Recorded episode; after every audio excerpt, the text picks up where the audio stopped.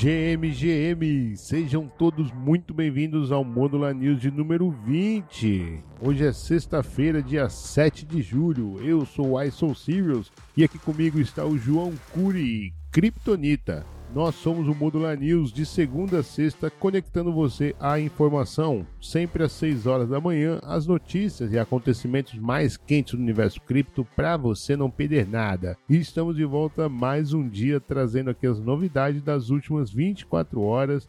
Eu já quero passar a bola para o meu querido Curi para saber como é que estão os números do mercado. Fala, Curi!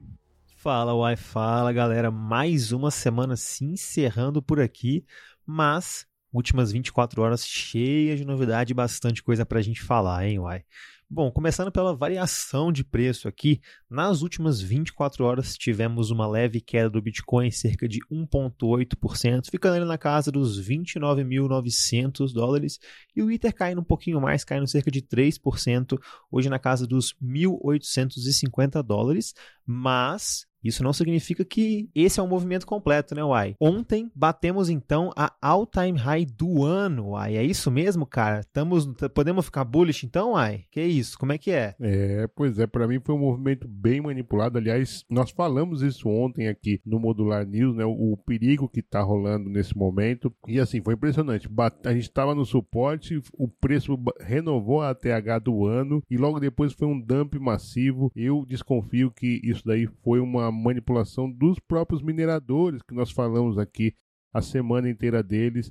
Então, o índice de medo ganância deu uma recuada com esse movimento, com essa volatilidade. Nesse momento, está em 56, mas continua em ganância. O pessoal ainda está otimista, Curi. Boa, uai, boa. Exatamente. Então, muita coisa acontecendo e as notícias, é claro, não ficam para trás. Hoje a gente vai falar bastante de Brasil e vai ter um bate-bola de DeFi, uai. É isso mesmo, meu caro? Hoje é só DeFi. E para começar, então, o giro de notícias, eu quero trazer uma notícia aqui bem chata. Lembra da Celsius Network, Curi? Pois é. Investigadores da Commodity Futures Trading Commission concluíram que a Celsius Network, uma plataforma de empréstimos de criptomoedas falidas, e os seus ACO, Alex Machink, violaram as regras dos Estados Unidos antes do colapso da empresa, de acordo com pessoas familiarizadas com o assunto. Caso a maioria dos comissários da CFTC concorde com essa conclusão, a agência poderá apresentar um caso em tribunal federal ainda esse mês. A agência também determinou que a Celsius enganou investidores e deveria ter se registrado junto ao órgão regulador, além de considerar que Machinsky também violou regulamentos. As investigações sobre a Celsius estão sendo conduzidas pela SEC, a Comissão de Valores Mobiliários dos Estados Unidos, e também pelo Ministério Público Federal em Manhattan. A Celsius enfrentou uma série de problemas, incluindo a falência e acusações de fraude por parte da Procuradora-Geral dos Estados Unidos, Letita James. É, Curi, esse daí é aquele que dizia que os bancos eram nossos inimigos? Exatamente, muito bem lembrado, Uai. Olha como é que as coisas são, hein? É, Uai, não dá para acreditar nessas coisas centralizadas, não. E a gente já vem falando bastante coisas da Celsius Network aqui. Parece que a situação tá cada vez pior, né, Uai? Tá indo ladeira abaixo mesmo, né? Parece que depois da, da, da declaração de falência, ali, da recuperação judicial, ainda assim o buraco podia ser mais embaixo e tá cada vez mais se mostrando ser mais embaixo mesmo, Uai.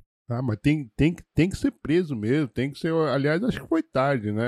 Que bom que isso daí agora foi uma investigação e chegaram a essa conclusão, né? Mas foi tarde o que vá para cadeia todo esse pessoal aí que mancha, aproveitou da palavra da, de, do, da palavra da descentralização da Web3 para fazer aí os seus favorecimentos pessoais, então que vá para o Chilindró. E aí, Curi, o que, que você tem de notícias aí? Eu, eu, eu ouvi dizer que tem uma pesquisa aí dos brasileiros se você trouxe notícia ruim, aí, eu vou começar com a onda das notícias boas aqui hoje. Segundo um estudo realizado pela corretora Mercado Bitcoin, cerca de 10 milhões de brasileiros investem em criptomoedas, o que equivale a aproximadamente 5% da população do país. O número de investidores em cripto supera a quantidade de investidores na bolsa de valores, que é de 9,3 milhões. O estudo também identificou que 43% dos investidores de criptoativos têm até dois anos de experiência nesse mercado e a maioria, cerca de 52%, investe até 5 mil reais. E aí aquela pergunta, né, Uai? Será que nossos ouvintes fazem parte desse grupo ou já estão além disso? Mas 92% dos investidores que ainda não têm exposição a ativos digitais demonstraram interesse em aprender mais sobre o mercado de criptomoedas, e isso você pode contar aqui com a gente da Modular Cripto. A preferência dos investidores é investir diretamente em criptomoedas, cerca de 65% entendem dessa forma, seguido pelo interesse em fundos de investimentos e tokens de renda fixa. E aí, Uai, esse mercado cripto no Brasil tá voando, hein? É, e assim, uh, se a gente for para pensar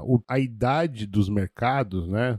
A B3, quantos anos tem a B3? Quantos anos tem os títulos de renda fixa, né? E aí você pega o criptomercado, que é novo, isso daí é, é extremamente bullying gente tem falado, né? E eu acho que isso daí tem muito a ver também, Curi, com esse movimento que a gente está vendo do, do, real digital, da, das empresas melhorando, né? As, as, notícias começando a mudar no noticiário, por exemplo, falamos também aqui na notícia maravilhosa que apareceu no Jornal Nacional lá no NFT Brasil, né? Então a gente começa a ter um outro tipo de imagem, né, perante a, a imprensa, a mídia grande, né, e, e, a população vai se tocando que, opa, se calhar tem coisa aqui que não estão falando. Bom, já que a gente está falando do Brasil, deixa eu trazer uma notícia bem interessante. A Binance realizou uma doação para um novo projeto de caridade do Brasil. A iniciativa tem como objetivo oferecer inclusão digital e financeira para pessoas em situação de rua da cidade de São Paulo. Através dessa doação, será possível construir construir um espaço que oferecerá acesso gratuito a computadores e celulares. A falta de conexão com a internet e a falta de acesso a smartphones e computadores são barreiras significativas para a inclusão social e financeira dessas pessoas. Por isso, essa iniciativa se torna tão importante, pois permitirá que os sem-teto solicitem empregos e melhorem suas condições de vida. Então, bem interessante essa notícia aí, a Binance entrando no Brasil e, e, e fazendo ali também não só querendo sacar os seus dinheirinhos, encher o bolso, mas também aplicando isso, colocando um, um legado de volta para a população. Então, bem interessante. Espero que esse projeto tenha vida longa e não seja somente para cobrir manchetes em jornal. Mas deixa, já que a gente está falando de São Paulo especificamente, deixa eu colocar uma cerejinha nesse bolo aí, que também eu fico bem animado com uma notícia como, de, como essa. Universidade de São Paulo lança a primeira pós-graduação de desenvolvimento em blockchain no Brasil. Esse curso vai ter tem a, já tem aval do MEC, Ministério da Educação. Ele é 100% online e terá duração de 360 horas.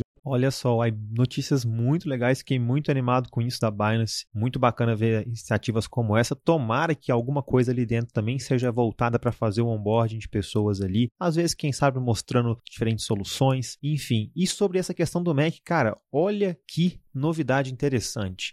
Agora estamos cada vez mais vendo cripto chegar até mesmo em universidades. E é isso que a gente precisa mesmo. Pessoas falando sobre isso em ambientes acadêmicos, espalhando essa palavra, entendendo, tentando transparecer para as outras pessoas o que, que é mesmo criptomoedas. Fiquei muito animado mesmo, ué. Essa, essa é a primeira ação social da Binance, mas a Binance já tem ações no Brasil, por exemplo, já que a gente está falando de Binance e universidade, eu me lembro que no, no primeiro trimestre a Binance fez um um giro no Brasil pelas principais universidades, FGV, USP também, Unicamp, enfim, levando também esse onboard de blockchain. Você falou agora de onboard, por isso que eu lembrei que a Binance está muito preocupada com isso e é claro, né, da inclusão digital a moradores de rua, a acesso à dignidade, né, como por exemplo querer acessar, procurar emprego e etc. Ela também vai acabar comprando ali uns bitcoinzinhos lá na corretora que ela não é boba, né? Vai ensinar, acho que vai ser o QR Code, o primeiro QR Code que vai aparecer lá, né, Curi?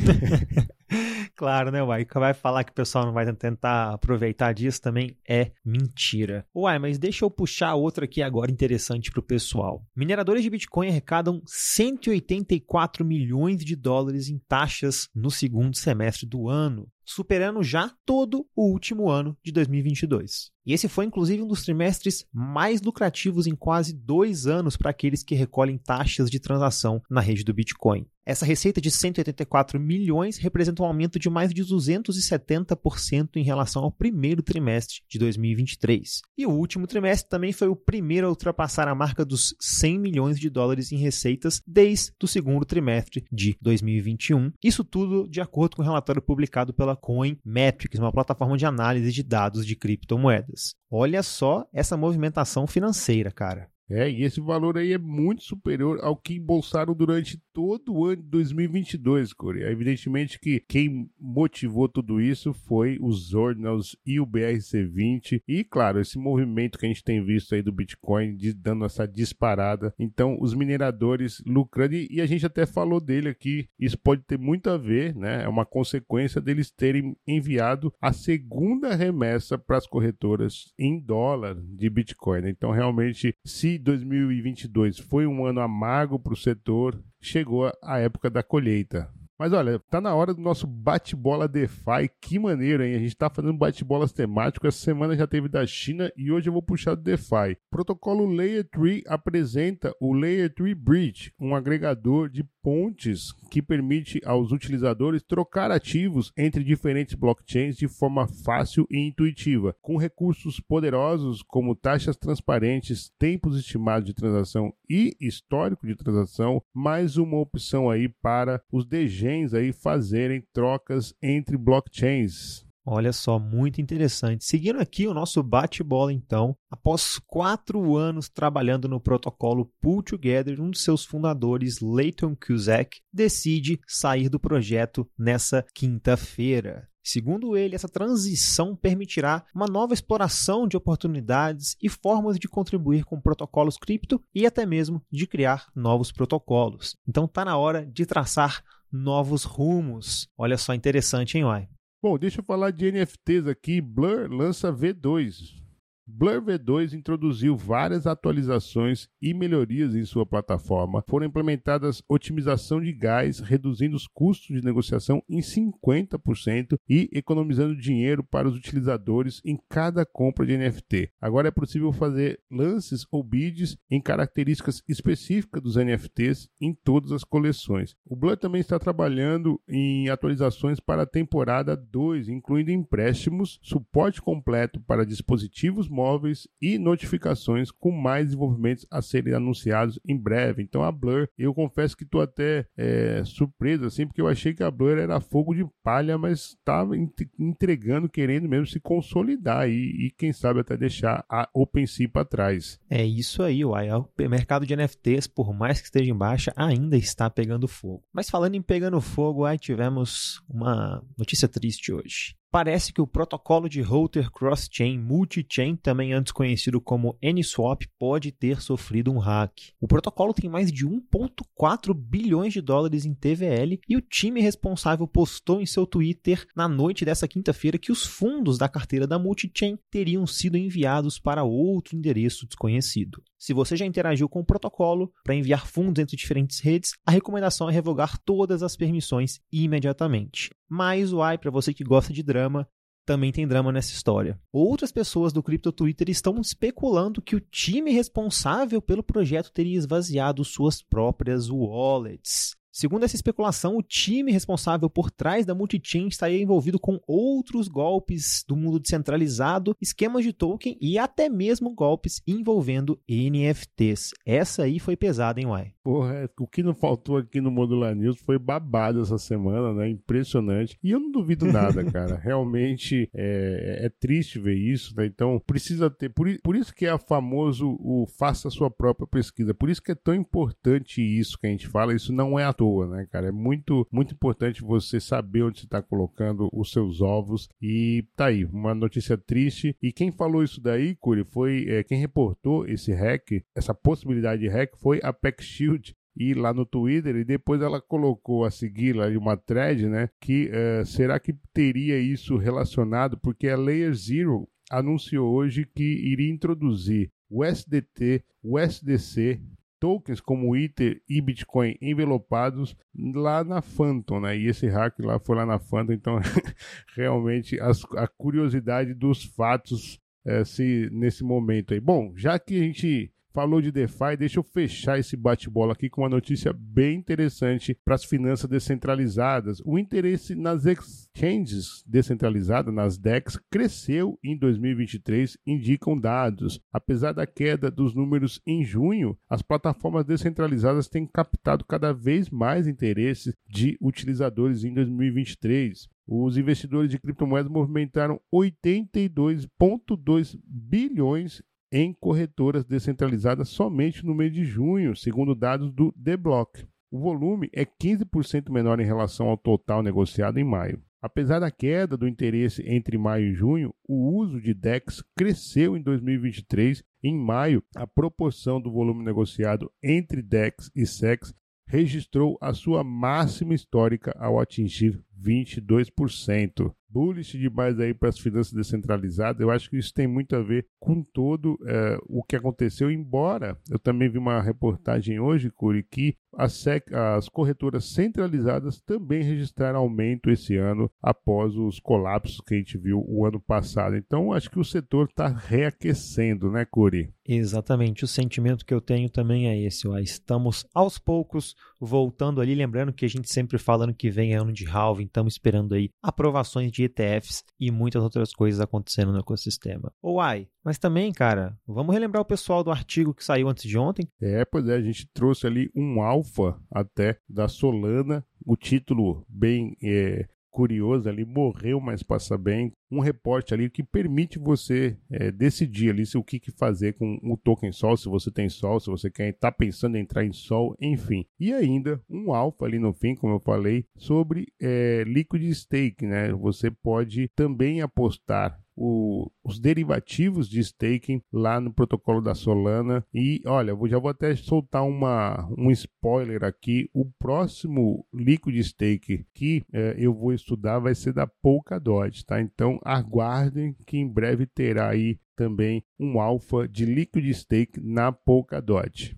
Olha só, eu fiquei animado com essa aí, hein, Uai. Gostei muito do texto de ontem, com muita informação legal, muito dado on-chain. Até a Alameda de Research foi mencionada lá, falando da relação com a Solana. Então tem muita coisa boa e tô ansioso para esse report aí da Polkadot. Uai, o Modular Rio de hoje vai se despedindo, mas você não precisa se despedir da gente.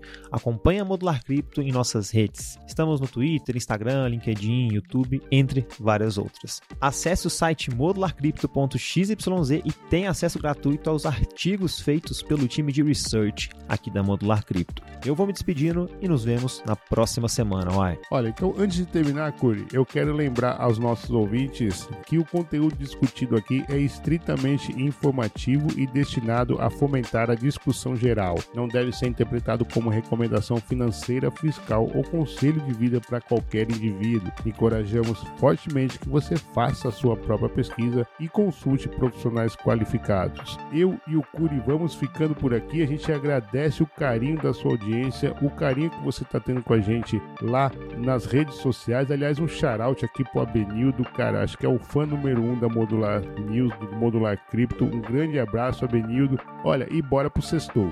Valeu!